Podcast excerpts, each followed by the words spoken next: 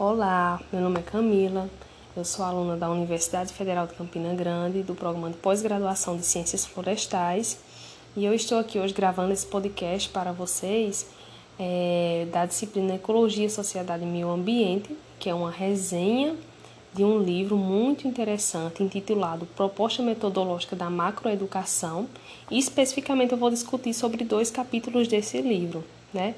Ambos os capítulos eles discutem o surgimento do universo, da espécie humana, como estas estão a conviver em sociedade com o meio ambiente e o quão é importante as interações entre os indivíduos, espaço e biosfera. Lembrando que é muito importante que livros como este eles surgem para sensibilizar e conscientizar a população em relação às suas atitudes para com o meio ambiente e a vida. Bom, o capítulo 1 ele é intitulado Uso e Ocupação do Espaço Geográfico pelo Homem, que onde descreve-se desde o surgimento do universo, lá por volta dos seus 15 bilhões de anos atrás, e o surgimento da Terra, né, que é o planeta em que a gente vive, surgindo 4,6 bilhões de anos atrás, né, onde possui uma das características mais marcantes a sua composição única na atmosfera, né, que é em relação ao gás carbono enquanto que em outros planetas mais de 90% do gás existente é carbônico, aqui na Terra apenas 0,03% desse gás é existente na atmosfera. Por conta disso, é que houve surgimento de vida na Terra e o aparecimento de diversas espécies. E na Terra podemos citar o fator biosfera ou ecosfera, que é o conjunto de todos os ecossistemas da Terra, né? Tudo que forma a Terra ali está presente e nomeado de biosfera, sendo o maior nível de organização ecológica. Temos desde indivíduos, populações, comunidades, ecossistemas, até chegar ao maior nível que é a biosfera, como eu falei para vocês. Esta é influenciada pelo clima, pela formação geomorfológica dos solos, pela disposição de águas, tanto superficiais como subterrâneas, e presença ou ausência humana. E é muito interessante que nos ambientes naturais, onde não há ações antrópicas, a diversidade ela consegue se manter em equilíbrio através das interações físicas, químicas e biológicas. E já nos ambientes naturais que a intervenção antrópica, ou seja, que a ação do homem ali presente, geralmente é transformado florestas, por exemplo, o pessoal usa pega floresta da vegetação nativa, destrói aquela vegetação nativa e usa para a terra de cultivo. E com isso é possível observar o que? O crescimento de uma biota alterada pelas ações socioeconômicas que refletem tanto aspectos culturais quanto aspectos políticos.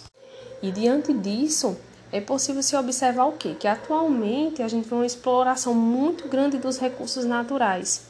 E é muito elevada a exploração desses recursos justamente para a produção, em muitos casos para o consumo exagerado. Né? E isso reflete-se por quê? É, no exemplo de decomposição de resíduos e no acompanhamento que não é, não se tem esse acompanhamento em tempo de reutilização desses compostos, né? É produzido muito, é gasto muito, é produzido muito composto, só que não há um tempo de reutilização desses compostos. E onde vai se inserir o homem nesse contexto? Onde está a ocupação do espaço pela humanidade? Onde se reflete isso? Bom, durante o período da evolução, transmutação de diversas espécies, o Homo, né, ele tem um cérebro maior, ele foi capaz de conseguir habitar por toda a biosfera, ou seja, ele se espalhou por todos os continentes e isso permitiu que a nossa espécie ela conseguisse desenvolver variadas estratégias de sobrevivência. Isso já estamos voltando a desde o iníciozinho do surgimento lá na África dos nossos ancestrais. Bom, trazendo mais agora um pouco mais para frente, né, um cenário mais atual, na agricultura, antigamente, no passado, os homens viviam que em harmonia com a natureza. Há séculos atrás, a maioria dos humanos eram povos nômades. E ali eles estavam de passagem, em pequenos grupos, então eles não havia necessidade de estocar alimentos, de usufruir de por um prolongado período dos recursos naturais presentes naquele local. Contudo, esse cenário ele passou a ser modificado, porque com o passar dos séculos, né, dos anos, os humanos, os homens, eles começaram a domesticar animais, a usar de técnicas agrícolas, né, de cultivo no solo, para obter outras fontes de alimento, vender esses alimentos. Eles começaram também a explorar outras fontes como a caça, o que permitiu a estes a ficar em determinados locais por mais tempo. Atualmente, a gente tem o termo ambiental, e ele está ligado na nossa cultura atual, moderna, referindo-se apenas às questões de áreas ambientais, recursos naturais que estão presentes no meio ambiente. Mas lembrem-se que isso é uma visão estreita, naturalista e restrita aos programas de educação que são ligados ao natural.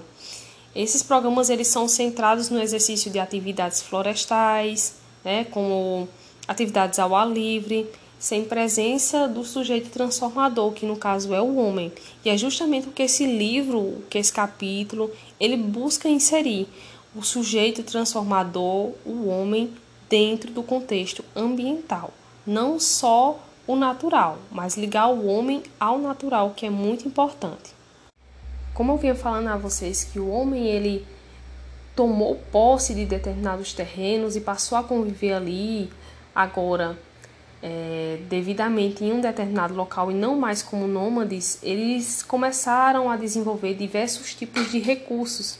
Atualmente, esses recursos tecnológicos eles existem e eles tornam os ambientes naturais, infelizmente, muitas vezes degradados, devido à superexploração dos recursos naturais.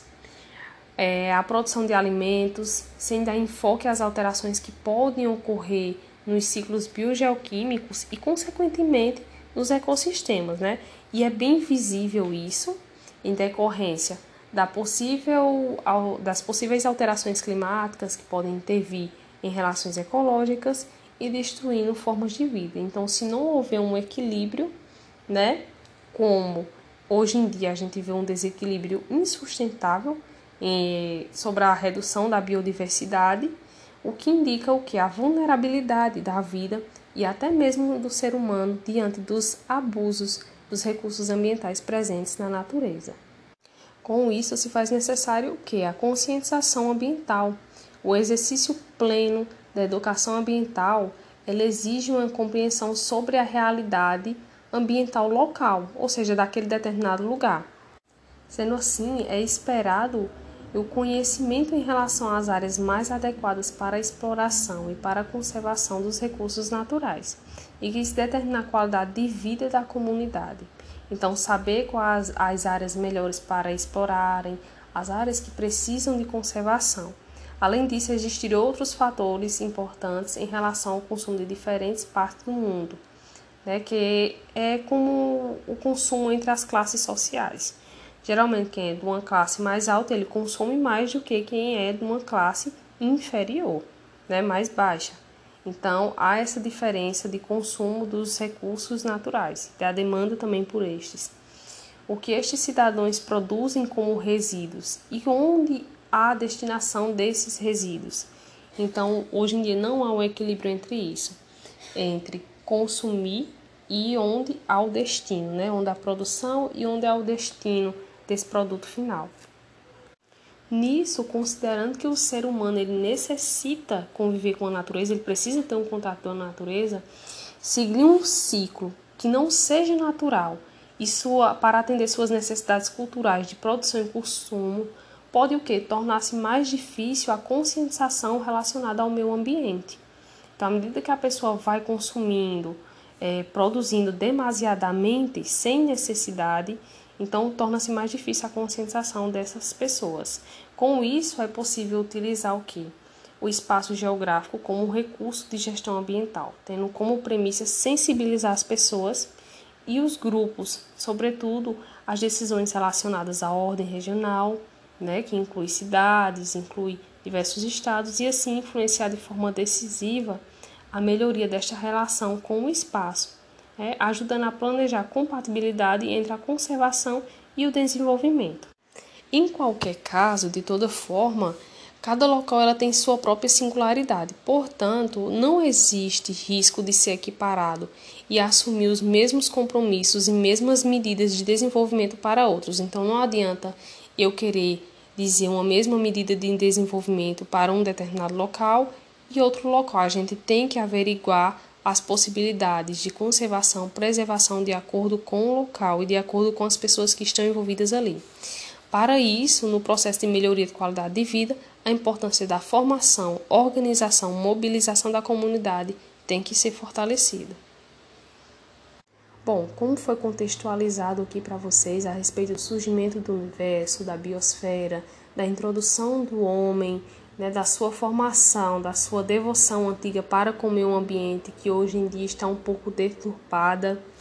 E entramos agora no segundo capítulo, que é da sociedade sustentável, não inclui só o homem, só o indivíduo, inclui nós todos, né? É, e um país como o Brasil, que ainda está em desenvolvimento, é difícil ainda falar sobre sociedade sustentável, principalmente com a presença de fatores como fome e miséria que ainda são existentes e persistentes nesse país. Contudo, a sustentabilidade ela é uma postura ética, onde a gente deve fazer parte, onde a gente deve adotar para o nosso dia a dia. O Brasil ele é conhecido por ser um dos países onde há uma das maiores biodiversidades do mundo, ele é abundante em seus recursos naturais, em solos, águas, florestas, e este possui condições favoráveis para cultivo de terra, né? É tanto que o Brasil ele é um dos maiores produtores mundiais de frutas, de grãos. Ele é muito reconhecido por isso. Pelo menos para que não haja fome, né? Que infelizmente a gente sabe que isso ainda acontece. Mas mesmo assim, por que ocorre tanta desigualdade? Se tem terra, se o Brasil é um dos maiores produtores, então por que ainda há desigualdade? Essa é a pergunta que se faz. Então, o fato de discutir sobre o desenvolvimento sustentável para quem passa necessidade alimentar ou para quem está desempregado, vivendo em condições subhumanas, é, não, não soa muito bem, não é muito bem. Portanto, é preciso preparar as nossas futuras gerações, não futuras mais para frente, comece preparando agora. Comece você se preparando, comece preparando seus familiares, seus amigos para um mundo mais justo, para um mundo melhor. Né? E nossos ancestrais, eles cultivaram a terra muito antigamente e eles começaram a formar o primeiro assentamento humano, que era onde o senhor, né, onde tinha o servo e o escravo, que era o senhor e o escravo, eles não compartilhavam o mesmo espaço. Né? Tem uma desigualdade, já começava dali muito antigamente. Em cada cidade você pode ver as diferenças entre comunidades de classe alta, média e baixa. Até hoje em dia existe isso. E ainda existe com assentamentos de exclusão social, como é possível ver, principalmente das classes mais baixas. Para tentar resolver o problema, a alocação dos recursos promover melhoria da qualidade de vida, é necessário que mecanismos que permitam a participação de toda a sociedade em todos os aspectos do governo a fim de estabelecer um novo modelo de desenvolvimento em que inclua todos os indivíduos, em que possa ser igualitária, em que possa haver equidade entre as classes e as pessoas.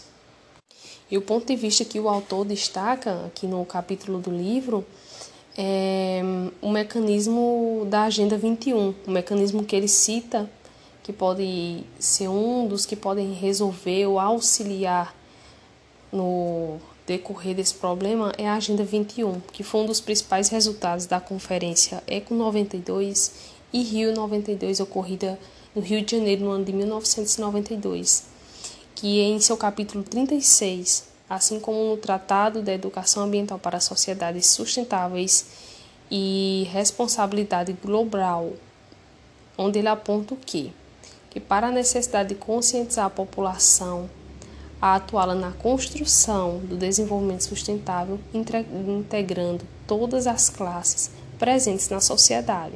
Ou seja, algo sustentável é algo de responsabilidade de todos e todos da sociedade, todos os indivíduos, sejam das classes mais baixas até as classes mais elevadas, precisam ter conhecimento precisam ter sensibilidade à importância e à conscientização da sustentabilidade, da educação ambiental e da inclusão do homem dentro da sociedade.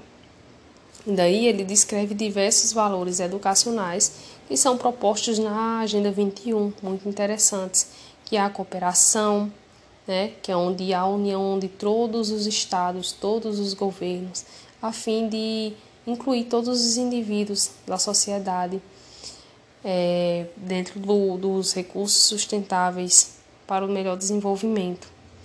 A igualdade de direitos e fortalecimento dos grupos socialmente vulneráveis ou em desvantagem relativa, a democracia e a participação do indivíduo, a sustentabilidade como ética, a globalização positiva e a cidadania em desenvolvimento. Bom, esses seis últimos pontos que eu citei agora para vocês, como cooperação, igualdade de direitos e fortalecimento, democracia e participação, sustentabilidade como ética, globalização positiva e cidadania em desenvolvimento, são pontos muito tocantes que a Agenda 21 ela traz para habituar a gente é, a essa construção do desenvolvimento sustentável, onde inclui todos os indivíduos, a participação de todos eles no meio, porque nada é feito individualmente, tá? A gente pode até fazer nossa parte individualmente em casa, mas é importante também que a gente leve a conscientização para as outras pessoas,